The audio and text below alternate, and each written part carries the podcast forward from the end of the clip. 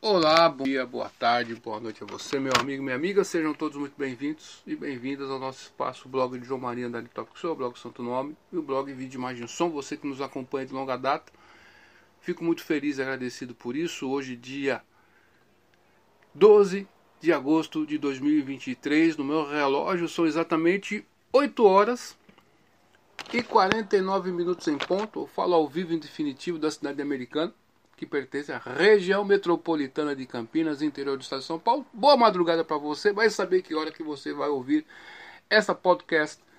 Hoje é muito popular, né? Podcast há mais. Desde 2008 fazemos podcast, hein? É louco ou não?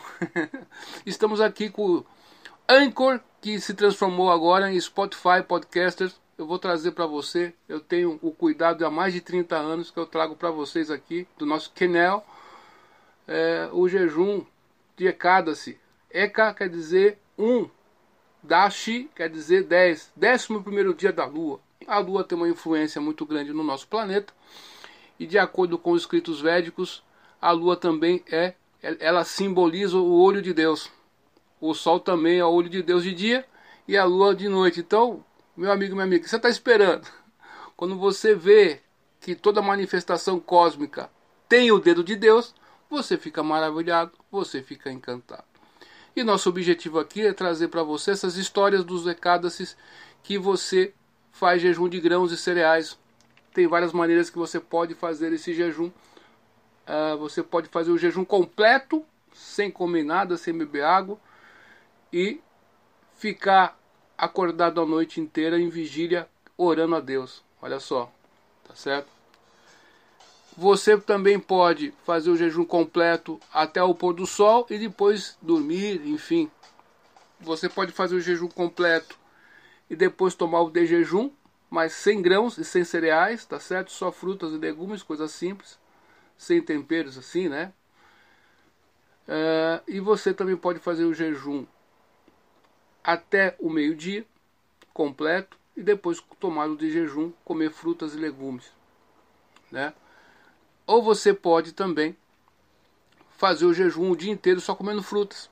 Só não coma grãos, tá certo? E se você está na convalescência, aí que está o, o, X da questão, você está convalescente, aí você está no hospital, você está com a saúde debilitada.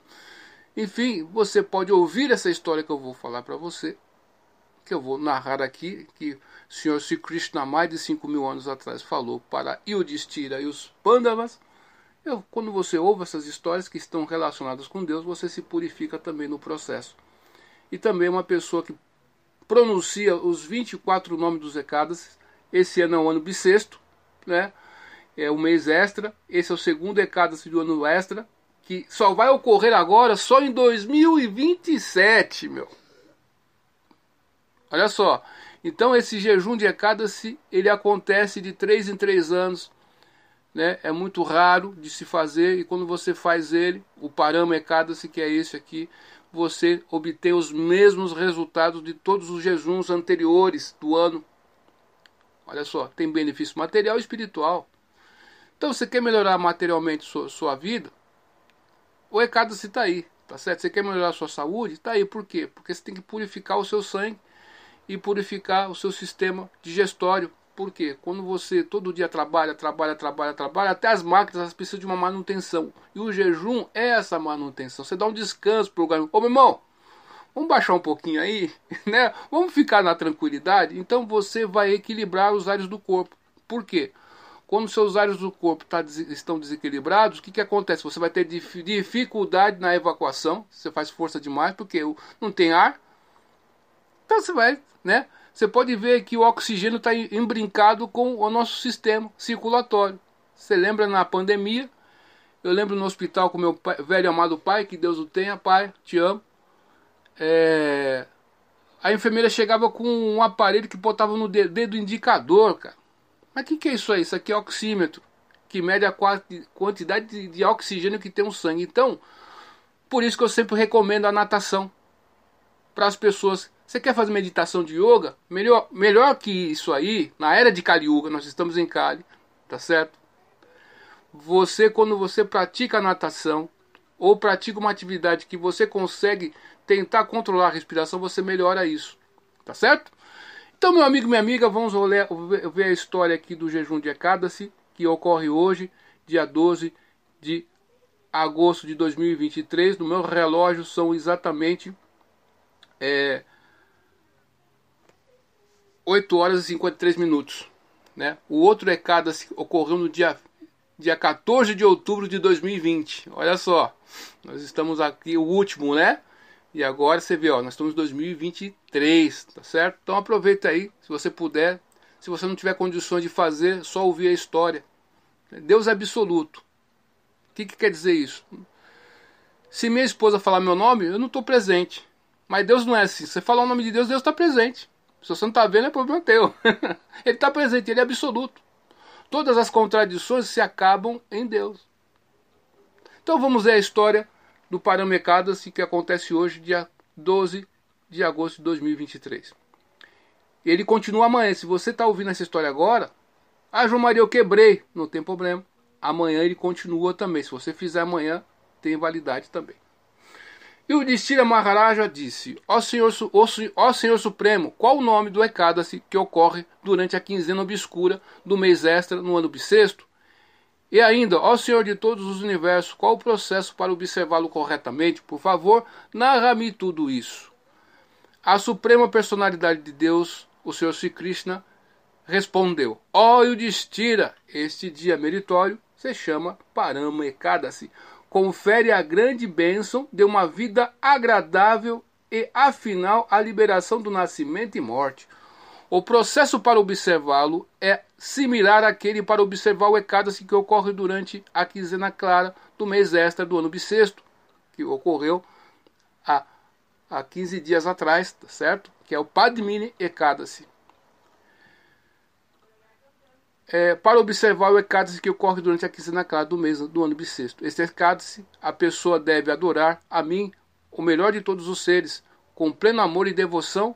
Com relação a isso, agora contarei uma história maravilhosa, assim como ouvi das, dos grandes sábios na cidade de Campilia. Uma vez um Brahmani, um Brahmani quer dizer um, um sacerdote, tá certo? Só que ele pode casar ali, tá bom? Uma vez um Brahmani muito piedoso chamado Sumeda residia em Campília com sua esposa Pavitra, que era extremamente casta e devotada a seu marido, devido a ter cometido algum pecado numa vida anterior. desculpe, Sumeda estava sem dinheiro ou grãos alimentícios e mesmo embora mendigasse de muitas pessoas para ter alimento, não conseguia obter qualquer quantidade substancial, praticamente não tinha alimento adequado vestes ou abrigo para si e para sua bela e jovem esposa, que tinha caráter tão excelente que continuava a servir Sumeda fielmente apesar da pobreza. Quando vinham convidados na sua casa, Pavitra lhes dava seu próprio alimento, embora frequentemente ficasse com fome. Seu belo rosto, semelhante a um lótus, nunca desabotava, desbotava. Esse jejuar tornou-a fraca, mas sua afeição por Sumeda permanecia inquebrantável. Vendo tudo isso e lamentando sua má sorte, Sumeda certo dia disse para Pavrita: Minha querida esposa, ó mais bela, mendigo doações dos ricos, mas mal ganho algumas sobras. Que devo fazer? Que possível alívio haverá para nossa sina? Onde devo ir para ter alívio? Ó mais obediente e amorosa esposa. Sem suficiente bens, os assuntos domésticos nunca são bem sucedidos. Portanto, por, portanto, portanto, por favor, permita-me para ir para o exterior e obter alguns bens. Se eu fizer tal esforço, certamente obterei a fortuna que me estiver destinado. Sem fazer algum esforço, a pessoa não consegue satisfazer seus desejos ou atender às suas necessidades. Assim, os sábios disseram que o esforço entusiasmado sempre é auspicioso. Ao ouvir seu marido falar estas palavras, Pavitra juntou as palmas de suas mãos e olhos, transbordando de lágrimas, falou para ele com respeito e afeição. Penso que não há ninguém maior ou mais sábio que tu, meu querido marido, que quem, embora na miséria está interessado no bem-estar dos outros, fala assim como falaste. Contudo, as Escrituras declaram que qualquer fortuna que a pessoa obtenha nesta vida é devido a ter dado caridade em vidas anteriores, e que se não se deu caridade nas vidas prévias, então mesmo que se sente num monte de ouro, do tamanho de Monte Sumero, ainda se permanece pobre. Qualquer caridade que a pessoa dê na forma de educação, dinheiro, terra fértil e semelhante, lhe é devolvida numa vida futura. Recebemos o que damos. De fato, aquilo que o Senhor do destino, o Criador, escreveu como nossa fortuna, certamente irá acontecer. Ninguém obtém riqueza sem ter dado caridade numa vida prévia. Ao melhor dos Brahmanas, como agora estamos pobres em nossas vidas prévias, nem tu nem eu devemos ter dado qualquer caridade a pessoas dignas. Portanto, uh, ó, portanto, ó gracioso marido, deves permanecer aqui comigo. Sem ti não consigo viver sequer por um momento. Sem seu marido, uma esposa não é bem-vinda por seu pai, mãe, irmão, sogro ou qualquer membro familiar Todos dirão: Perdeste teu marido, és má sorte. Desta maneira, serei severamente criticada.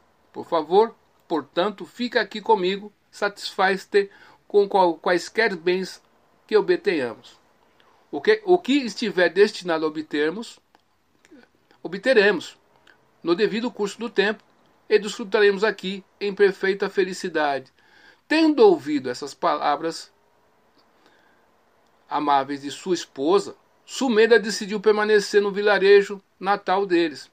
Certo dia, o grande sábio Kaundinya Muni chegou na casa deles e, ao vê-lo, o Brahmana Sumeda e sua esposa ficaram de pé diante dele e ofereceram suas respeitosas reverências. Com sua cabeça curvada, Sumeda deu as boas-vindas. Somos muito afortunados por vê-lo aqui hoje, ó mais sábio dos sábios. Minha vida se tornou bem-sucedida e me sinto muito obrigado a ti. Sumeda ofereceu ao Kaundini Amuni um assento confortável e levou, louvou muito suas austeridades e erudição. Só por ter seu Darshana hoje, disse Sumeda, me tornei muito afortunado. O pobre casal Brahmani alimentou o sábio tão suntuosamente quanto podiam, e depois Pavitra perguntou ao mendicante: Ó oh, mais sábio ser, que processo devemos seguir para sermos aliviados de nossa pobreza? Como pode uma pessoa que não deu qualquer caridade em sua vida anterior para conseguir boa família, muitos bens e uma boa educação nesta vida? Meu marido quer deixar-me aqui e ir para o exterior mendigar donativos, mas implorei-lhe sinceramente que ficasse aqui comigo. Disse-lhe humildemente que se faltam bens na vida atual é por não ter dado suficiente caridade em vidas pretéritas ou vidas passadas. E assim ele consentiu em ficar aqui, e só devido à minha grande fortuna que misericordiosamente viesse aqui hoje. Agora é certo que breve veremos o fim de nossa pobreza. Ó melhor dos Brahmas, por favor, conte-nos como poderemos ser libertados desta perpétua miséria provocada pela pobreza. Ó ser misericordioso, por gentileza, descreva algum meio, um local de peregrinação que possamos visitar ou uma austeridade que possamos realizar pela qual nossa má fortuna termine para sempre. Ouvindo esta sincera súplica daquele, daquela paciente senhora, o grande sábio Kaundini Amuni refletiu silenciosamente por um momento e depois disse: Existe um dia de jejum muito querido pela suprema personalidade de Deus, o Senhor Hari. Jejuar neste dia de jejum, que ocorre durante a quinzena obscura do mês extra do ano bissexto, é conhecido como Parama Ekadasi.